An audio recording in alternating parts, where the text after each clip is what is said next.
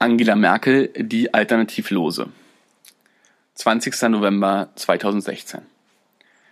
Eine Politik darf in einer Demokratie niemals als alternativlos bezeichnet werden.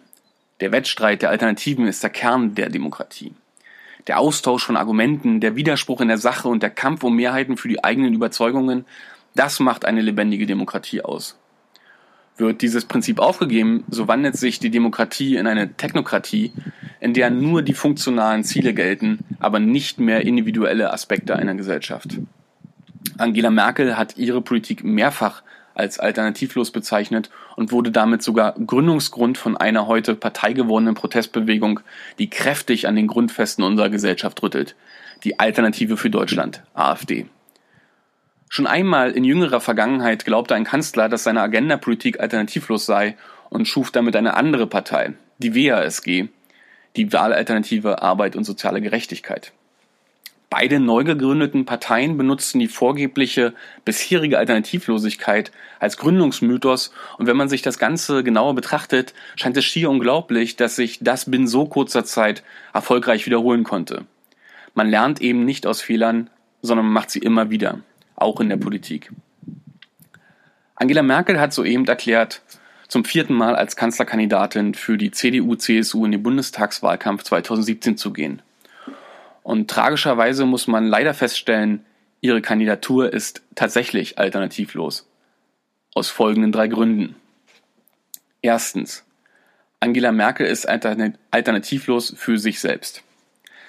Angela Merkel hätte es leicht haben können. Sie wäre nicht nur als erste Kanzlerin in die Geschichte eingegangen, sondern hätte auch das Kanzleramt, anders als ihr Widersacher Kohl und ihr Vorgänger Schröder, ohne Abwahl verlassen können. Aber durch ihre Flüchtlingspolitik und ihren Satz Wir schaffen das hat sie gegen all ihre eigenen Regeln der asymmetrischen Demobilisierung und Harmonisierung verstoßen. Sie ist in die Verantwortung gegangen und ironischerweise wird sie erst das wirklich in die Geschichtsbücher bringen. Nur, diese Geschichte ist noch nicht zu Ende geschrieben. Der Rechtsruck in der gesamten westlichen Welt, das Erstarken der AfD, die Krise der EU, verließe sie jetzt das Schiff, äh, bliebe ihr Opus Magnum unvollendet. Mehr noch, die Rückschau auf ihre Kanzlerschaft würde von ihren Gegnern geschrieben werden. Vielleicht ging es ihr nie darum, länger als Kohl an der Macht zu bleiben. Solche Überlegungen sind nur Männerfantasien. Merkel hat einen echten Gestaltungswillen, den sie zweimal in die Große Koalition sozialdemokratischer Prägung gezwungen, ihrer Meinung nach bisher nur unzureichend ausleben konnte. Die Folgen der Flüchtlingspolitik geben ihr genau diese Chance, die sie nun nutzen möchte, aus Verantwortungsbewusstsein und aus purem Eigennutz. Zweitens. Angela Merkel ist alternativlos für die CDU. Ach ja, die CDU. Die CDU ist ausgelaugt und ausgebrannt. Nur Merkels Präsenz und weltweite Dominanz überstrahlen diese Tatsache. Hinter Merkel kommt eine ganze Weile gar nichts. Schäuble ist zu alt und zu wenig empathisch. Thomas de Maizière ist verbrannt und hat auf mehreren Ministerposten bewiesen, dass er nicht zu höherem taugt. Ursula von der Leyen ist themenarm und als Person eine zu starke Polarisierung, um Merkels Politik besonnen weiterführen zu können. Julia Klöckner hat bei der Landtagswahl in Rheinland-Pfalz nicht nur ihren Wahlsieg verzockt, sondern auch all ihre Chancen auf eine starke Rolle in der Bundespolitik. Und danach kommen nur noch Tauber, Laschet, Tillich, Kramp-Karrenbauer und Spahn. Da ist gar nichts vom Kanzlerin-Format. Und das ist nur die traurige zweite Reihe. Dahinter wird's noch dünner. Niemand in der sichtbaren Dritten bildet das intellektuelle Rückgrat und drängt sich auf, den Konservatismus nach vorn zu denken. Die CDU hat nur Angela Merkel und eine wirklich schlechte Perspektive. Das weiß übrigens auch die CSU und das Ganze hin und her im Vorfeld, ob man die Merkel als Kandidatin jetzt noch einmal stützt oder nicht, war nur vorgeschoben. Die Union schafft es nicht einmal, eine eigene Kandidatin für das Bundespräsidentenamt zu benennen. Spätestens damit würde ich als Parteioffizier in Panik verfallen. Angela Merkel als Kanzlerkandidatin rettet die CDU vor einer schweren Erkenntnis und verschafft ihr Luft, das nachzuholen, was sie die letzten vier Jahre verpasst hat sich für die Zeit nach Merkel aufzustellen. Drittens. Angela Merkel ist alternativlos. Im Kanzleramt. Der letzte Grund für eine weitere Kandidatur Merkels ist der aus meiner Sicht schmerzhafteste. Nicht nur die CDU hat sich nicht auf die Post-Merkel-Ehre vorbereitet, auch die anderen Parteien, insbesondere die SPD, haben keine andere ernstzunehmende Machtoption aufgebaut. Und das ist nicht nur eine Frage nach möglichen Kandidaturen. Es geht auch um mögliche Koalitionen, übergreifende Themen und identifizierbare und dadurch unterscheidbare Haltungen.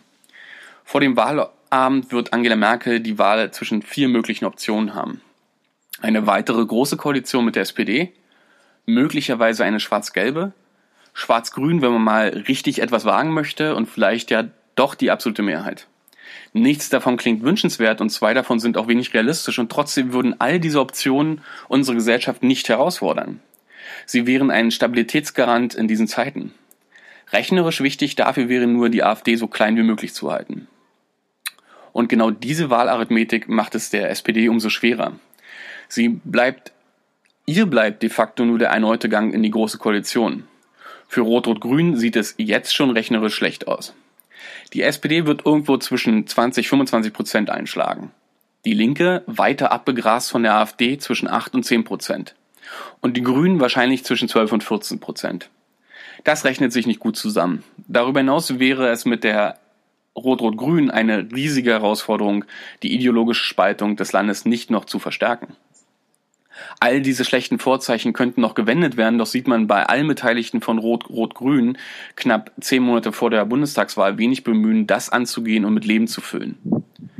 Mit diesem Angang auf Sparflamme wird es am Ende keine Alternative zu Merkel im Kanzleramt geben. Fazit. Dass es dann zwölf Jahre nach Merkels Machtantritt scheinbar keine Alternative zu ihr gibt, ist ein Debakel für unsere Gesellschaft. Nicht, dass es keine Kanzler, andere Kanzlerin gibt, sondern dass es nicht einmal die Voraussetzung zu geben scheint, überhaupt über andere Optionen nachzudenken. Das ist ein Versagen des demokratischen Diskurses und ein wesentlicher Grund für das Erstarken der Alternativen rechts und links. Es wird Zeit, das endlich zu ändern.